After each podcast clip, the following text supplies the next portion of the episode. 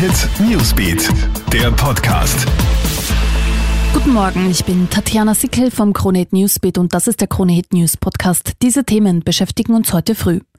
Festnahme nach dem Angriff auf den Leiter der jüdischen Gemeinde in Graz. Seit Tagen wurde die Synagoge beschmiert und beschädigt. Am Samstag kam es dann sogar zu einem tätlichen Übergriff. Der Präsident der jüdischen Gemeinde, Eli Rosen, wollte zu seinem Auto gehen, als er von einem Mann mit einem Baseballschläger attackiert wurde. Nur durch eine schnelle Flucht in sein Auto konnte er schweren Verletzungen entgehen.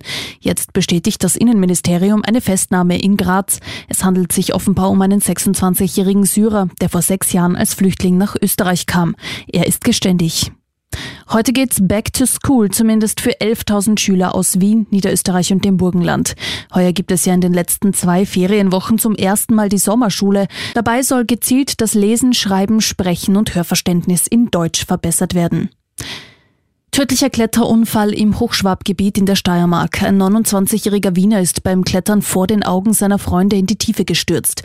Die Einsatzkräfte konnten nur noch die Leiche des Mannes bergen. Die drei Begleiter haben einen schweren Schock erlitten. Und Bayern München ist Champions League-Sieger. 1 zu 0 lautet das Ergebnis gegen Paris Saint-Germain in Lissabon. Damit haben die Münchner eine außergewöhnliche Saison mit einem historischen Triple vollendet. Nach dem Match kam es übrigens in Paris zu schweren Ausschreitungen. Randalierende Fans hatten ihrer Enttäuschung Luft gemacht. Autos brannten, Geschäfte wurden zerstört, Feuerwerkskörper gezündet. Die Polizei musste sogar Tränengas einsetzen. 22 Menschen wurden festgenommen.